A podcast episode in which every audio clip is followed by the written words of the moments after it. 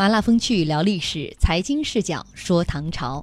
大家晚上好，欢迎收听《那些年》，我是小婷。大家好，我是志勇。大家好，我老陈。欢迎志勇，欢迎老陈二位嘉宾。今天我们给大家带来的主题。自检一下，你是爱吹南风还是爱刮北风？微信公众平台，今天我们的关键词是“南风法则”。回复这四个字，您有机会获得我们送出的即开型中国体育彩票，面值五十元，我们要送出五份，前提是您要关注我们的公号。微信公众平台，您搜索“哪些年”找到我们，并且关注我们就可以了。我们的头像是一个金话筒。既然是南风法则，上来先给大家解释一下啊，什么叫做南风法则？法国作家拉封丹曾经写过一则寓言，讲的是北风和南风来比威力，看谁啊能把行人行人身上的大衣给脱掉。北风说：“我先来。”于是呢，他就来了一个寒风刺骨，就是想把这些行人身上的大衣给吹掉。结果行人为了抵御北风的侵袭。呃，把大衣裹得紧紧的，而这个南风呢，则徐徐吹动，顿时就风和日丽。行人因为觉得很暖和呀，所以就开始脱掉大衣。结果很明显，南风获得了胜利。拉封丹的这则寓言啊，后来成为社会心理学的一个概念，就被称为南风效应，也叫温暖法则。哦，您不解释，以为打麻将呢？那红中啊，大财是吧？啊，这么个糊了。对，好。那在团队管理当中，南风效应的威力究竟有多大？我们来看一看唐朝名将李肃的故事。在唐朝中期，藩镇割据是愈演愈烈。唐宪宗李纯继位之后呢，决定铁腕出击，解决藩镇割据的问题。然而啊，这个并不是一年两年出来的这些问题啊，他打了很多年，这些藩镇啊都没有能够打下来。在公元八百一十六年，李肃就上书毛遂自荐啊，他说：“我愿意领兵奔赴一线。”于是宪宗就任命。他为西路军的主将，负责征讨淮西汴军吴元济。呃，说到这个李肃啊，呃，我们两位嘉宾先来给我们简单介绍一下吧。李肃其人，这个李肃应该是唐朝的宗室，对不对？嗯，老陈老师，要不您给介绍介绍？应该说，这个人呢，也是出身官宦世家，而尤其是名将世家。你比如说，像他的五世祖啊，曾经做过陇州刺史，然后他的祖父呢，做的位置更高啊。祖父是应该说军政两方面都有过显赫的官职，比如说军方太尉。我们知道太尉这个职是在司法军政方面是相当高，然后政治方面又是中书令。中书令其实在相当在唐这个早期有段时间相当于宰相的这个角色，然后最后去世了以后呢，又正太师。所以我们知道白居易呢，曾经在评价李肃他父子什么等等之类的时候，其中有一句话叫做“唯太师胜”，他祖父叫李胜啊，一个日字旁下面一个成功的成，而且他父亲本身也做过三镇的节度使。你知道，在唐朝做一镇节度使已经是很牛了。他父亲做三镇节度使，跟安禄山一样。哎，就跟安禄山一样的这个。而且李李肃本人呢，也是做过刺史，包括金子光禄大夫啊什么等等这些勋勋，呃，一些功勋很很那个什么。然后这个字呢，其实也是个特殊的音，汉语拼音里头呢是读肃。但是古印里头呢有多硕，这个，而且我很多年以前看一个唐朝的一个其他的一个史料，那个我一下今昨天还今天还特别翻了一下，但没找到那本书。嗯，他说这个是山歌反，我印象中，那么其实也有读硕的原因。嗯，那么不承认读硕的呢，因为这个硕音呢是它有恐惧的。含义借据的含义，说谁也不愿意给孩子起个名说恐惧害怕的意思。其实这个李肃恰恰不是一个胆小怕事之人。我觉得恰恰相反，因为古人我们讲现在现在人好多人，你看没有敬畏之心，不敬畏自然，不敬畏天地。古人恰恰是用这种敬畏借据的心态来强调你应该什么。而且从易经的这个角度来讲呢，硕硕它又有一个借据之后终极的名义。所以从这个角度来讲，其实。读硕，我觉得可能更符合古人起名不断的这个含义蕴含的内容更丰富一些。它不管是树也罢，或者我们就按现在普通话大家通行的来讲，你要是去，你要是给孩子在小学里教这个的话，孩子跟老师白吃这个，老师肯定给你判这个孩子扣分。非常不乐意，是因为 他笔画太多，太多了考试太耽误时间。但不管怎么说，这个父子满门啊，都是，所以后人评价叫父子昆弟皆以功名始终，这一门都是名将。这个我补充一句，这个李肃呢，他是这个大唐朝这个建立这个集团啊，就关陇集团的成员。所以你看，后来皇帝跟他为什么还咱们后文书说到俩人之间还打个表演是吧？打个配合，因为对他是超级信任。对他是甘肃人，他是原始的股东，对，等于说大唐朝起家，这个李渊集团就是关陇集团，靠关陇集团的力量夺得天下，所以他呢，呃，愿意到一线去，嗯，他是等于说是，呃，这个股东啊，跑到这个基层，然后去干这个最难的事儿。所以皇帝对他是很信任的，这一点跟他后来的战略、军事治军都有一定的关系。嗯，呃，简单为大家介绍了一下李肃其人啊。当年呢，这个唐朝政府军在和淮西叛军的很多年的征战当中，唐朝的政府军是连年都吃的败仗啊。所以呢，唐朝的政府军早就成了惊弓之鸟。那李肃到任之后啊，没有咱们说常见的新官上任三把火，而是干什么去了呢？他到任之后，天天去看望一线士兵，亲自护理伤员，对士兵们嘘寒问暖，有点这个护士长的意思了。呃，一点不端大帅的架子。很快，西路军的战士们就被感动得一塌糊涂，对这位新来的大帅交口称赞。另一方面，李肃对俘虏过来的这个汴军的官兵，一定都是亲自询问，予以厚待。因此啊，对淮西境内什么地方险要、什么地方容易夺取，以及道路的远近、防守的虚实，他都了如指掌。不但如此，李肃还废除了之前的一项军规。这个规定啊是这样的：凡是招待敌人间谍住宿的，屠杀全家。他废除了这项军规，取而代之的是后代敌人的间谍。就这样，间谍们纷纷向李肃报告淮西军情，为他效力。而对战争当中流亡的百姓，李肃专门设置了流亡的县政府来照顾这些难民，委任县长负责管理，并且派军保护。淮西军民向李肃投降的啊，那路上真的是叫做前后相连。李肃啊，都随着他们的愿望来进行安置。对于一些父母尚在的人呢，就馈赠他们粮食布匹，送他们回去，并且对他们说：“你们都是国家的臣民，不要抛弃亲戚。”哎呀，这一番话说的大家热泪盈眶。呃，我们讲啊，古代的这些将帅哈、经常在到了一个新的部队的时候啊，呃，一般先立威。嗯，比如说之前讲的李光弼，接手了朔方军团之后，首先做的就是杀了一员大将，先把这个自己作为主帅的威风给立起来。为什么李肃一到任没有像其他将领一样采用这种立威的手段？呃，这个有一句古话叫“不审事则宽严接”，这个是用恩还是用威，要根据当时的形势而定，没有说绝对是错误、绝对正确，也没有一个公式。我来之后先得嗯蛮横一下，不是，因为当时的时候，这个根据当时的情这个情况，因为连年苦战，士兵苦战久矣。我们听李白的诗哈，自古秦兵耐苦战，但是备屈不易全与鸡。那么那时候那个士兵打仗打那么多年，其实这个时候可能李肃研究更需要的是安抚，尤其是流亡的百姓更需要安抚。安抚的话呢，这个策略更加合适。那么另外一个呢，他认为自己的威信可能是足够的。他是皇上的这个亲信，然后也是素有威名。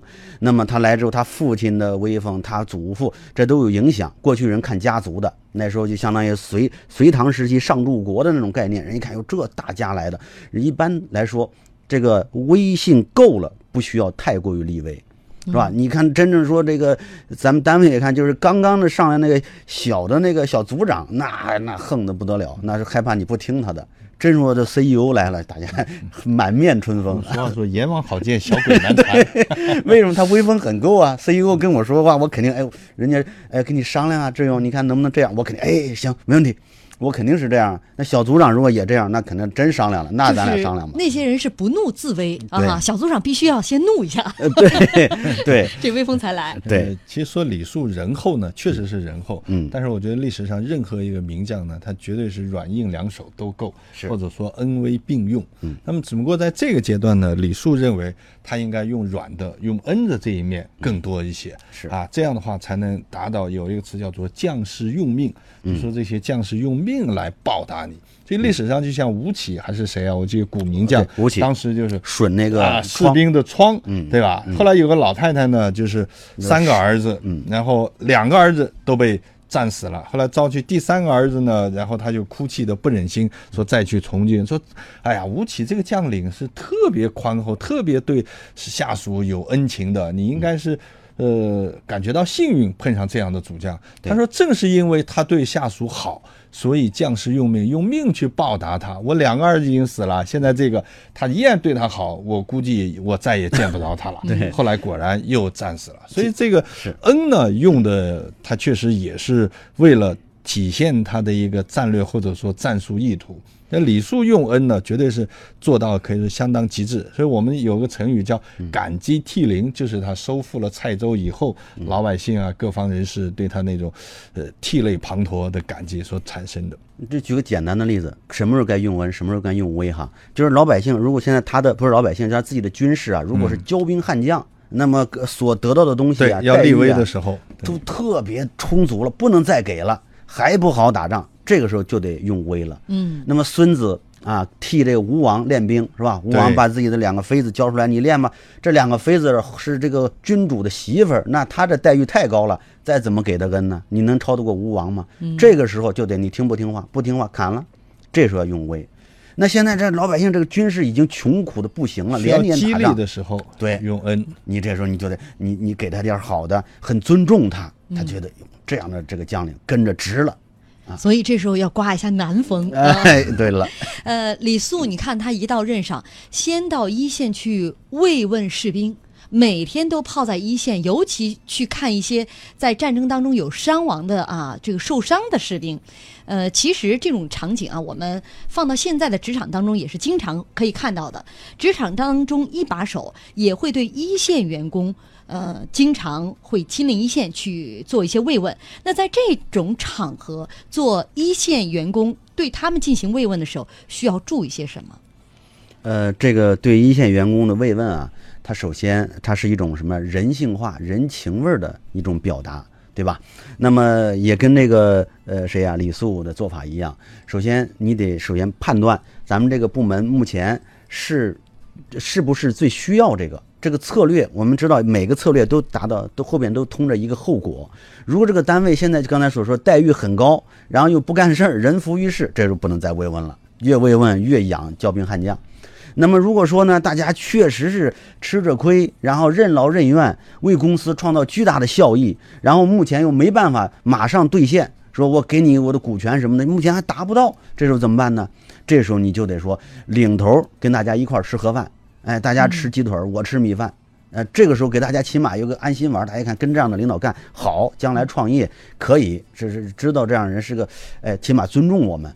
再一个，谁的生日都记着，我都碰到过有些这个创业团队的，有老总把这个员工的生日一张嘴就说出来，你哪天生哪天生日，这个小细节，你别看这么很小，嗯。大家觉得哎真是感觉到，包括对于一些员工的名字，嗯，有很多这个在在这种我觉得人性化管理很出色的这些领导，能够很精准的叫出员工的名字。呃，在心理学上，呃，对于精准叫出对方名字的，会给对方莫大的一种这种呃亲近感。没错，呃，其实就刚才说两个法则，第一个就是根据形势需要安慰的时候再去安慰，第二个要注意细节，因为你注意了细节，就显得很真实，不是浮在面上作秀。哎，千万别沦为作秀。湖南有一个作家叫做黄晓阳，写了本畅销书，官场小说叫《二号首长》。他用一个省委书记的秘书的一个视角，然后来观察这个领导。说这个领导就是下到各地呢，叫出各级下属的名字来。而且他说都好长时间没见了，哎呀，结果他就看到这个领导叫这些下属名字的时候，尤其是一些基层官员名字的时候，这基层的下属表现的那种种亢奋、那种激情，然后在工作上又体现出一种很大的战斗力。所以其实这是很好的一种人情味的一个体现。但这种人情味，尤其是在比如说一把手到一线员工的时候慰问的时候，注意，我觉得原则性和灵活性双方都要把握的。嗯啊，你不能因为人情味或者说灵活性或者说呃恩或者柔。而忽视了原则，对对，该出活还是要出活哈，不能说这个光给好处不出活。嗯，包括李肃这个到了淮西的任上哈，他应该是西路军的主帅嘛。你看他这个做的新官上任这三件事，第一，先是对自己的士兵做一个抚慰啊，先去慰问看望；第二呢，就是对这些间谍以及抓来的俘虏。他的这个对待的方式，嗯，厚待他们，让他们愿意为自己效力。第三就是对流亡百姓的做法。其实这些流亡百姓都是淮西这些叛军治下的一些百姓，在那儿也没得吃了，于是流亡过来。李肃全都接纳了，并且设立一个流亡政府。你看他分别对三类人不同的这样的一个做法，但是都出于一个非常感让人感觉很温暖啊。你们怎么你怎么来看他的这些做法？呃，这个做法呀，其实是一个叫后置根基的做法。就是我的到这个地方，我要跟那个淮西的乱军要作战，那么不要着急。我们经常在中学课本上学过哈，雪夜下蔡州，觉得李肃好像是个军事冒险家。他那是他他的最后一击，他前面做了大量的铺垫。应该看到，他首先整合军队的力量，那使士兵用命，他能够跟我一心。这是一个，第二个呢，俘虏俘虏很重要，它能够提供情报，它能够提供啊山川地形那种种细节，打仗时候用得上。这个我们要掌握了这些俘虏，等于说我们有了眼睛，敌人变成了瞎子。这个要要把这个力量整合过来，而俘虏和我自己的士兵两种力量，你到后文书往底下再听，其实是很难整合的。但是要整合，其实这个李肃就在下这样的功夫。老百姓更不用说了，你依靠老百姓，你才能养得起军队啊，他才能巩固住后方啊。这把这种三种力量都能整合起来，那么等我打的时候，才能有更有力量。这实际上在完成蓄力的阶段。嗯，用英语是叫 set up，先 set up，然后再 punch。有啊，用，一千多年前，李叔叔应该回头学一下现代管理。但是这个确实是，呃，我们说现代管理理念呢，大家会总结出很多在处理公司事务当中的一些规则原则啊，包括很多的这些企业管理的理论。嗯。但是呢，我们传统文化当中也有很多往大了说治国理政的精髓，往小了说。管理一个公司真是治大国如烹小鲜。一个公司的，比如说传统理念当中有有几个原则的，一个叫礼法并用或者礼法并重，还有叫德主刑辅。什么原什么怎么理解呢？你比如说对于这种俘虏，他本来是错误的，他是你的敌对方，犯了错误，只是由于力不敌而被你俘虏了而已。那么这个理论上是应该。惩罚的，对吧？但是他没有惩罚，所以说就是叫做这个，呃，本来应该是惩罚的，但是他没有惩罚，他用了德以德服人，德主刑辅，用刑法的，所以这样一下就把这个力量就转换过来了。另外一个对自己的这个士兵啊，对这个流亡百姓，这更应该是加大催难分的，嗯啊，而不是说用严格的要求。你看现在是要攻打蔡州嘛，所以你们要必须使劲使劲再使劲。如果那个。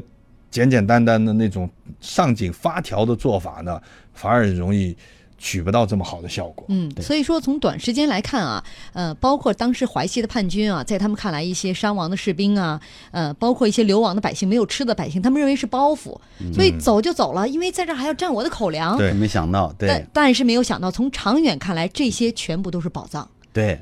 他是为这个军事机器开动机器，他供养这些军队，或者是提供大后方的非常重要的。没有根据地，你就等于这个人行走没有屁股。啊，这所以说你没有老百姓，你这军队你怎么打仗？军民鱼水情，这军队战斗力就很强。所以这李肃啊，他的这军事思想是非常超前的。嗯，好了，我们稍微休息一下啊。今天给大家带来的主题是自检一下，你是爱吹南风还是爱刮北风？微信公众平台我们回复的关键词是“南风法则”，福利是即开型中国体育彩票，面值五十元，我们要送出五份，前提是您要关注我们的公号。微信公众平台您搜索“那些年”找到我们，并且关注我们就可以了。我们的头像是一个金话。码头，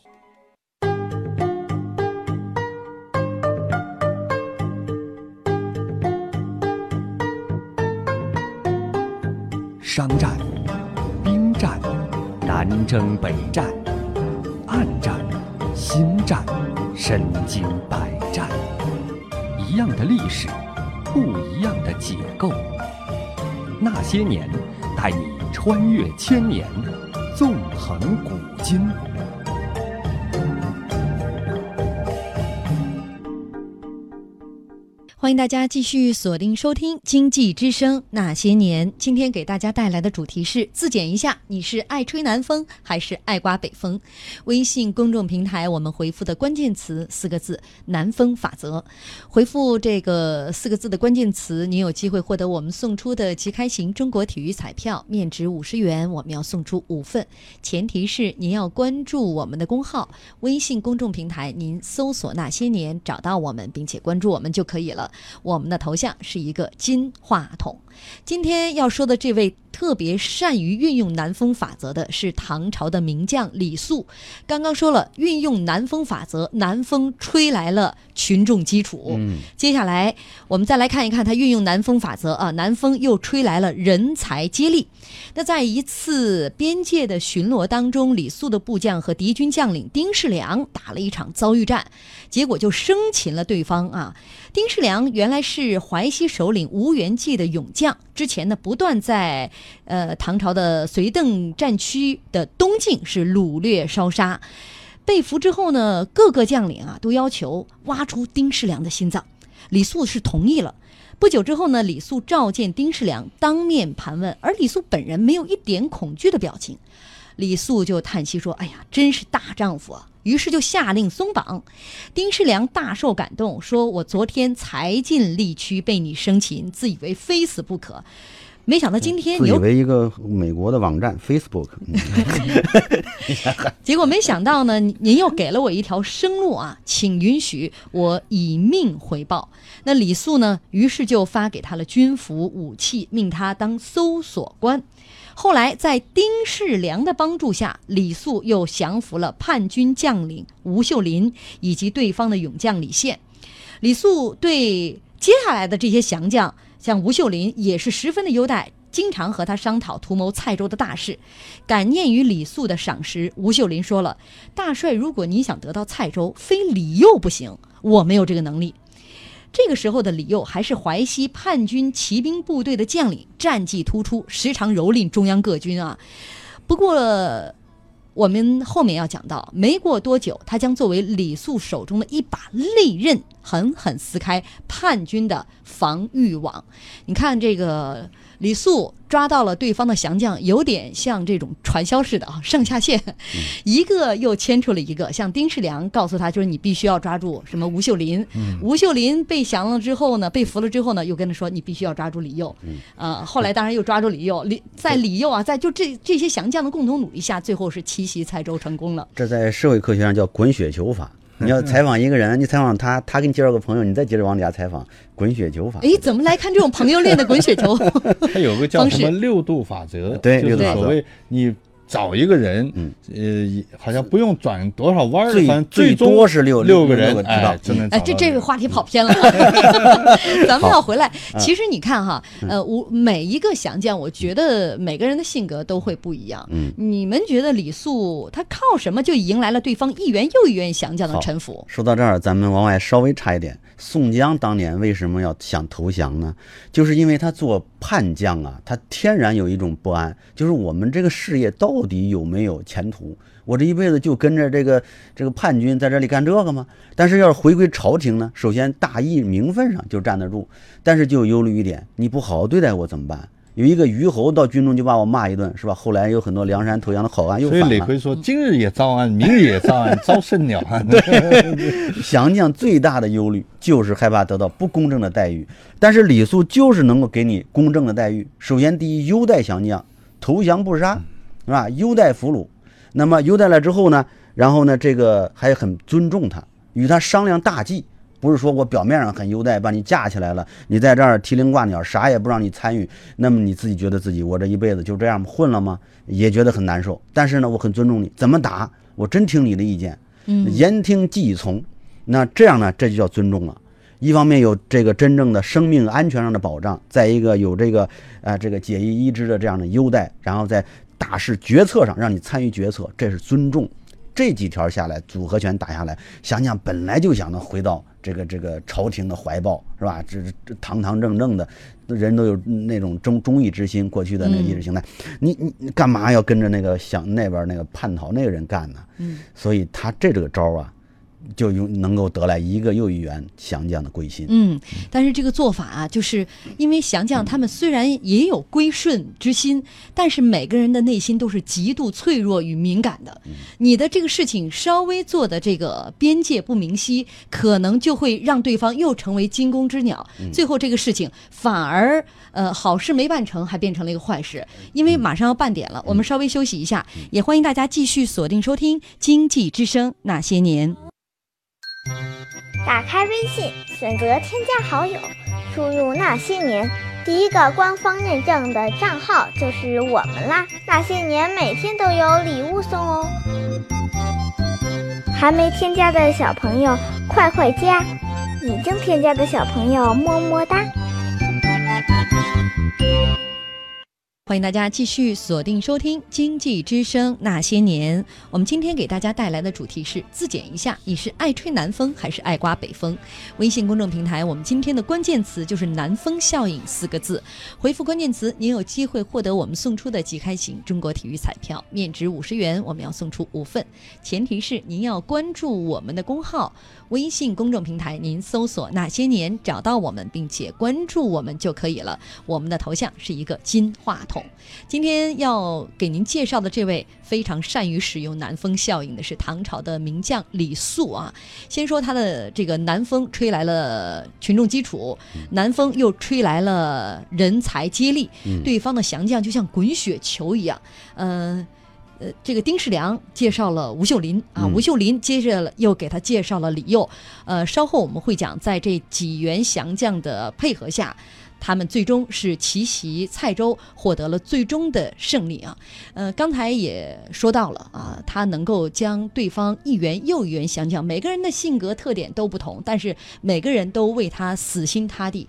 竭力的效忠于他，呃，其实我们一说到这个呃南风效应啊，去温暖人心，但也有另外一个说法，就是职场的老好人嘛，嗯啊，你们觉得南风效应和职场老好人他们的边界在哪里？有什么不一样？嗯，首先你观察这个李肃他的做法，他是先拿下后优待，他首先得有战胜他们的实力。你们这四这三位这几位哈，都是他的败军之将，那么首先他是先有立威的。也就是他的软里边是有骨头的，不是完全拿不住你。好，这几位降将降完之后，他再优待这几个人都知道，呃，那以谁为主？他这个决策上，我是让你们参与决策，我很尊重你们，但是你知道咱们的目标是什么？是打这个叛军，咱们应该怎么打？得围绕这个目标，围绕这个决策方向，献谋划策，而不能是另起炉灶。这说明什么？在公司里边，你要对员工好，可以。不能没有原则，原则的主导方向是你定的，定完之后底下执行的时候可以柔软一些，这个就是我觉得避免老好人的。老好人是无原则，他怎么样我都对他好，那没用。嗯，对，这个原则性确实是区别老好人很重要的一个方面，尤其是比如在职场跳槽当中，对于从别的公司，尤其是你竞争对手公司跳槽过来的人，刚才提到几个保底的原则，比如说。安全啊！你过来以后不会说有异心啊，还有呢，对对方呃起码的一个尊重啊，甚至是礼遇性的一个尊重。所以对方职位和重要性的不同呢，这种尊重的程度肯定也不同。那么除了这个之外呢，还有个很重要就是信任，嗯啊，信任之外还有个更重要的就是使用。跳槽过来以后，你只是给了高薪，给了一定的职位，但是不给他事情做，而且你的核心机密或者说你的战略意图、你的行为方式，处处还是防着、隔着一层油水两张皮。嗯，那么跳槽过来的这些人呢，不会和你一心。嗯，他过来以后，离开原来是这样那样的一些原因，那么过来以后，可能你会。满足或者弥补他原来，呃辞职的那些人，也可能满足不了。但是起码你要供给给他新的需求，嗯，让他在你这里得到一些新的诉求，然后填补填补那些空白地方。这样的话，才能够除了安全、尊重、信任、使用方面，把这个人真正的实现发挥他的价值。嗯，这个我插一句啊，这个比如说从别的公司跳槽过来了，那么我相我信任你，那怎么区别是老好人呢？首先你得服从我的价值观。我们经常说，有的人来了之后待不下去又走了，因为什么？我的公司的价值观我不能因为你改变，我再优待你，你得在我的价值观里边。比如我们是要做这个的，我们是要做流量的，我们一开始不准备挣钱，你来就是咱挣钱吧，咱赶紧变现吧，不符合价值观，这个不能跟你妥协。你要是跟我公司价值观是相符了，好，我把你当成亲信，我不存在门户之见，你哪怕是竞争公司过来的，我绝不怀疑你，这叫做优待俘虏，不叫俘虏啊，优待这个这个，呃，就是大开心门啊，开放的心态来欢迎各界贤士，呃，但是如果说前面那个坚持价值观我都妥协了，你这公司不行，你叫失去管理了。嗯，你这不是优待大家，你这玩意儿好，这公司到时候弄的，所有人都合不到一块儿去，最后只能解体。嗯，呃，今天我们通过这个李素的故事啊，来看一看这个南风效应究竟该怎么使用。第一步，先是打下了一个很好的群众基础；第二呢，是吸引来了这个降将，也就是人才。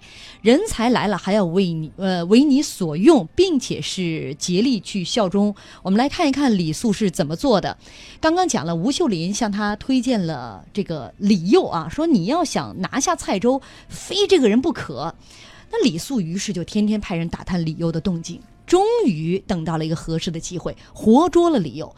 将士们因为李佑从前格杀了太多的中央军的官兵，争着要求把李佑处死。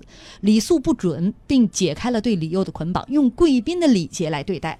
当时李素打算对蔡州发动奇袭，所有的计划呢都是在秘密进行。李素只是单独召见李佑和另外一个降将李宪，摒除左右侍从三个人密聊，有的时候甚至都讨论到深夜，其他人都不知道他们讨论的内容。唐军的将领啊都觉得这两个降将靠不住，纷纷劝阻李素，而李素是不为所动，待李佑是越发的亲厚。这个时候，各个军队啊，每天都向朝廷来呈递报告。那很多报告都说李佑是淮西便军的内应，并且声明啊，说这是被俘虏的淮西间谍提供的准确情报，大有山雨欲来风满楼之势。李素很担心这些抨击先传到皇帝耳朵里，自己来不及援救。只得抱着李佑哭泣呀，说：“难道上天不打算灭掉吴元济这个盗贼吗？为什么我们二人相知这么深，却不能堵住大家的嘴？”于是他就对将领们说：“大家既然怀疑李佑，那我就把他送给皇上处死。”李素给李佑戴上了脚镣手铐，押解前往京师。而另外一边呢，又快马加鞭，先行呈递秘密奏章，并且警告皇帝说：“如果诛杀李佑，奇袭就无法成功。”这意味着什么呢？意味着蔡州就没有办法拿下来。皇帝于是就下诏释放李佑，送回给了李素。有了皇帝的旨意，李肃于是命李佑为散兵马使，允许他佩刀自由出入自己的帐篷，并且将精锐的警卫部队交给他负责。不久之后，李佑、李宪带领突击部队三千人作为前锋，在李肃的统帅下，雪夜。突袭蔡州，活捉吴元济，淮西战事终于得以结束。这场胜利为唐朝平定藩镇割据开了一个好头。很快，其他藩镇上表归顺，唐朝又恢复了统一。这个故事其中的，我觉得很多个环节其实挺，呃，我觉得挺让人进行去深思和讨论的。嗯，比如说，呃，他在和这个降将。啊，李宪、李佑这两个都是他抓来的降将，为什么不和自己的部将来探讨奇袭蔡州的一些细节？这样的一个呃工作安排，势必会引起自己内部人员的不安。你们怎么看？首先，第一，自己的将领在突袭蔡州这个这个过程中啊，发挥的作用肯定不如降将作用大，因为这两个人太了解情况了。就是这个把无人机的作息的规律啊，蔡州哪个地方的薄弱啊，他这几个人都知道。你这你自己的手底下那几个人对这个他不熟悉。好比说咱们公司咱打一个仗，呃，咱这公司本来不是做金融的，从金融的单位呢招来两个人，这两个人当然了解情况，你做金融方面的操作，你肯定找他们商量才是对的呀。这是第一个。第二个，只有这样你对比才能看出重视来。只有把他俩朝夕相处，是吧？促膝而谈，晚上恨不得一块儿睡觉，那么这时候才能看出对我们的重视，这叫受恩颇深。这个时候如果不尽力的话，那么他自己内心就过不去。嗯，尤其是人家自己人家自己的原来的这些人马越反对，甚至说还演了一出戏，是吧？跑到皇上那儿，这边把皇上送过去，然后抱着说：“你看咱俩相知这么深，痛哭一场，让皇帝再给送回来。”他玩这套之后，你说这李佑还敢不尽力吗？都这样了，完了之后还能怎么样啊？是不是？这个时候我做到极致了。这个互联网的思维啊，做到极致，做到极致，这就对我好成这样。我再不再不用心，我还是个人吗？这个压力，道德的压力就很大了。如果说平民平均实力让他作为参加会议的其中一员，那他压力不是很大。我我可以出出主意，也可以不出主意，反正你你自己有本派本部的军队呢。这就是我觉得用区别化的方式，显凸显了降将的重要性，纳以深恩，使其呢敢于用命。嗯，对所以，因为我们这个节目时间有限，可能那么多的细节不不一定能够完完全展示出来啊、尤其是雪夜下彩州的这个故事。那明天明天还有我们讲明天还有，其实这个过程有一个细节，我我也不算剧透吧。我印象中当年是路过，因为他晚夜行军嘛，容易带来惊扰。路过一个鸡鸭池，所以他故意把那个鸡鸭搅动起来，掩盖行军的这个声响，避免对方警觉。其实这个史书上虽然没写说，比如说这是降将告诉的，但我想一定他是从降将或者降兵手里知道这些刚才我们提到的敌方的详细的这些细节性的情，所以他才会有这个举动。嗯啊，对。那么包括你看史书上原来写李肃的时候呢，早期的不管是《新唐书》《旧唐书》，前面原来写的时候对他的军功呢是着墨比较多。嗯，那么后期尤其像宋祁他们修改史书的时候或者增写的时候呢，更多的体现在李肃的知人善用方面。嗯，所以他为什么他建立那么大的军功呢？他是因为知人善用，而且尤其是对于降将的这种善用。所以在对待平衡这个内部外部关系当中啊，所以你像我印象中宋祁当时写的就是说：“树得李幼不杀，复以兵不疑，之可以破贼也。”就他得到李幼这个人，我不杀你，而且我还又把军权交给你，又跟你经常私下里的密谈重要的军机事，这对外界是很好的，因为他就判断出他是可以破贼也，他能够起到我下这个蔡州的这个。你看前面我们提到，他又从这个情感上来又来呃来笼络这个呃李佑说，抱着说哭说上天不打算平这个盗贼无人计啊，是是。因为，这个其实是背景很深厚，因为这个时候是宪宗朝，从玄宗安史之乱以后呢，藩镇割据，唐朝几十年就是被这种强大的藩镇所左右。宪宗呢想打破这个局面，嗯，而且尤其是呃，苏这淮西节度使就是这个吴元济的父亲啊，吴少阳死了以后呢，因为吴元济密不发丧，自己代理军政，嗯，所以对在这种背景下，你说李树的压力大不大？嗯，那压力是绝对大。在这种大的压力下，他为了实现自己的终极目标，一定是所有能用的方式方法全部使用到，而不见得说我非得轻信自己原来的下属，我非得任用自己原来的部将。是那么，但凡对他这个终极结果有作用的，而且从他的李肃的这个军事素养和战略判断来讲，他判断出这些人是可以起作用的，所以他这个大胆换使用。换一个例子来说，曹操杀蔡瑁、张允，这是一大昏招。如果蔡瑁、张允还在，那你这个玩意儿你哎对，那水水军真的是烧不了赤壁了。对他，你马上这个记一线上来，蔡瑁、张允是专业人员啊。对丞相不好，这个东西他能烧咱们船啊。就是这没有这个专业人员了，那些青州兵呢，全都是旱鸭子，哪知道这个呀？嗯，就是你看，这就是用不用降将，关系真重大。还有一个细节，咱们来讨论一下。你看他呃这一系列的降将，丁世良、吴秀林，然后接下来李佑，是。前面那些啊，他的部将都说要杀掉，因为他我们深仇大恨呐。是，对。但是他都顶住了压力，说我不杀，这也是让这些降将啊死心塌地跟着他的原因之一。为什么呢？这个主帅他有主见，他不被旁人的这些建议啊所所左右。但是来看一看李佑，群情激愤，又说要杀掉这个人，但是这次他没有坚持，嗯，对吧？对。他把这个人送给了皇上。嗯，你们怎么看这中间的区别？那他这里边啊有一个问题，就是原来那些这个降将的时候啊，呃，众将的不满只是在积累阶段，他有个判断，这个人他的判断能力非常强。那么到李由的层面呢，就已经开始编造谣言，说他就是淮西贼在这儿埋的内应，甚至他可以有不同的渠道，人家有渠道可以向皇上直接报告。这个时候就非常危险。如果皇上下了旨了，杀不杀？如果不杀，皇帝的权威怎么办？我们为什么要评节度使呢？评完之后就是为了维系皇帝的权威。那这个事儿是个大事儿啊！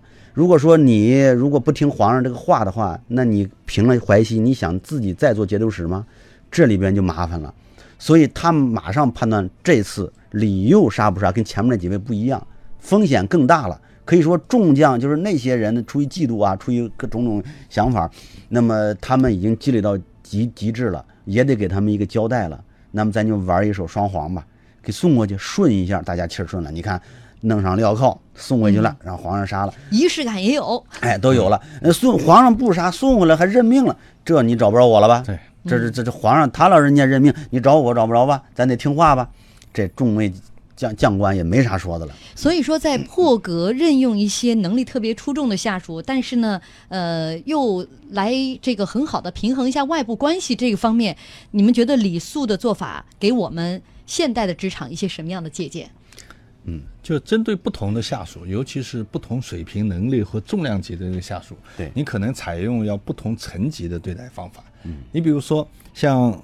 常规的，你用你的副总，然后去面对他就 OK 了。然后重量一级的，呃，那你作为一个 CEO 或者说董事长亲自去呃来对待他，那么也可以。那么对，再要是更重量级的，可能你仅仅的用单一的一个董事长个人身份，不见得能起到作用。那好，董事会决议，嗯，上升到董事会决议，用集体的意见来着。那么其实李呃，他把理由送给宪宗的话，就是类似于。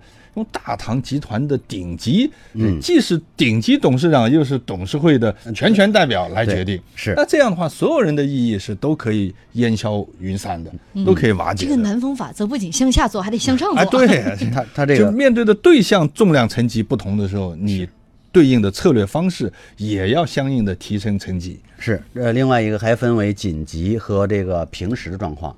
如果是这个紧急状况啊。就是有的时候，就是那就是来不及了，那必须得用它，不用它马上公司就垮了。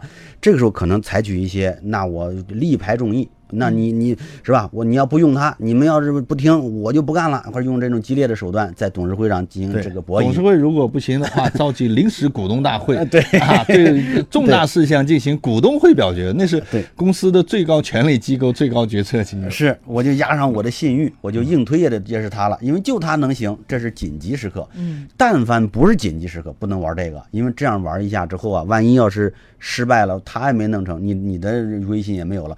那么。这个正常情况下怎么办呢？往往是先给一个岗位，让他证明自己。嗯，先咱先干个别的。你比如说，咱看这个《天龙八部》里边，那么萧峰怎么当上丐帮的帮主啊？那是当时的大帮主王大通，是吧？这个是王大通还是谁？我忘了啊。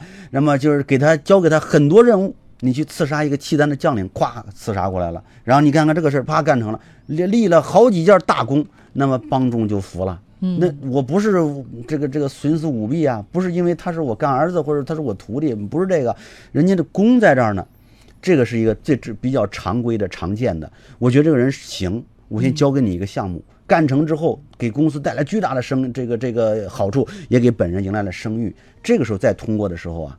大家就没什么太大意见了。嗯，李肃通过自己的努力啊，成熟娴熟的运用南风法则。呃，我们说了三步：一是群众基础，二是人才接力，第三呢就是这些降将们的呃尽心竭力了。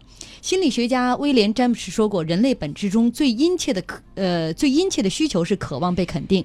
从某种意义上来说，人性最深刻的原则就是希望别人对自己加以赏识，而有人情味儿的领。导往往呢更具有共情能力，更加能够尊重关心下属，从而激发下属的工作积极性，促使团队实现更大价值。二十世纪三十年代，因为经济不景气，松下公司遭遇到了经营危机，造成大量商品积压。这时候有管理人员提出啊。呃，咱们可以裁员嘛，缩小业务规模。但是松下幸之助却毅然决定采用其他的办法，那就是工人一个不减，生产实行半日制，而工资却按全天来支付。与此同时，他要求全体员工利用闲暇时间去推销库存商品。这一决定受到了广大员工的一致拥护。没过多长时间，积压商品销售一空，松下公司得以度过危机。呃，有人说过，呃，员工和企业只是单纯的雇佣关系，没有义务和企业共进退。你们怎么来理解？这个看什么样的企业，呃，一般的企业呢，这叫做利益共同体。那你给我发工资，我给你干活，没什么可说的。再高一点叫情感共同体，这个公司是咱们大家共同的家啊，大家都挺好。哎，这是有了情感，有了这个为了情感之后，有点利益受到损失，他都愿意干，愿意加班，自愿加班，也不违反劳动法，自愿的嘛。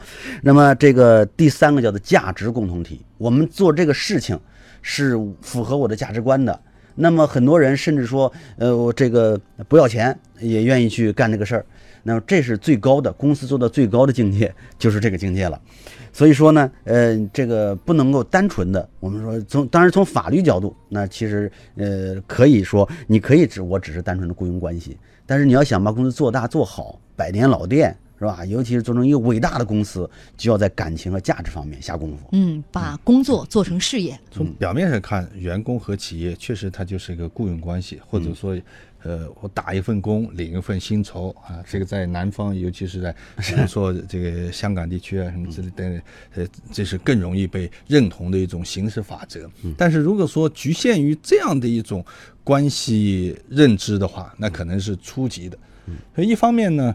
呃，作为员工自身，你也不能够实现和企业的共成长。对我们知道，现在好多企业做成功了以后，比如说阿里巴巴的是多多少十八罗汉起家的人，从当前台的人，最后都能成为高管，都能成为所谓实现人生的巅峰、亿万富翁。还有包括华为的创始人什么等等，你只有挨过那个艰苦的阶段，才能迎来顶峰的这个辉煌。那么从这种关系的角度来讲，确实员工和企业它没有什么血缘关系，你不像比如说父子，也没有什么亲近关系。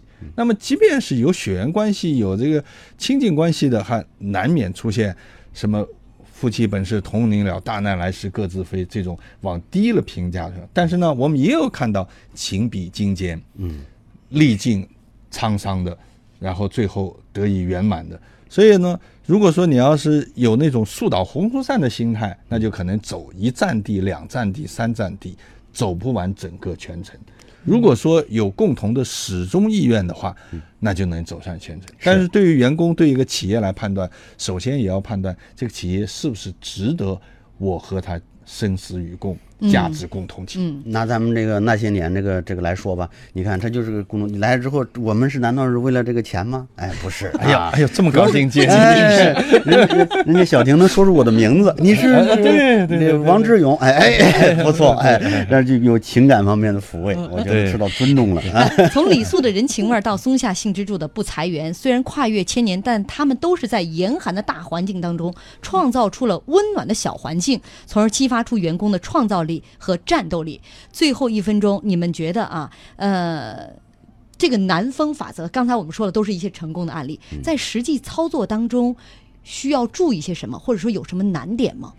呃，难点就是呃，因为和蔼呃可亲这个这个这个面目啊，或者说这个皮肤吧，它背后要有骨头。刚才我们也反复的说了，就是如果说你只是用软没有硬。那么这个公司容易垮，管理容易失效，变成一个布朗运动。好，整个公司里的员工都各行其事，因为你太软了。所以说也有一句话叫“慈不掌兵”啊。所以说怎么把这个呃这个严肃性和这种这个人情味儿最好的结合在一块儿，这是最关键的。嗯，不要变成暖风熏得游人醉。哎，对，一言以蔽之，这个实行南风法则的这个领导人啊，他一定是有强大的把。动力和执行力。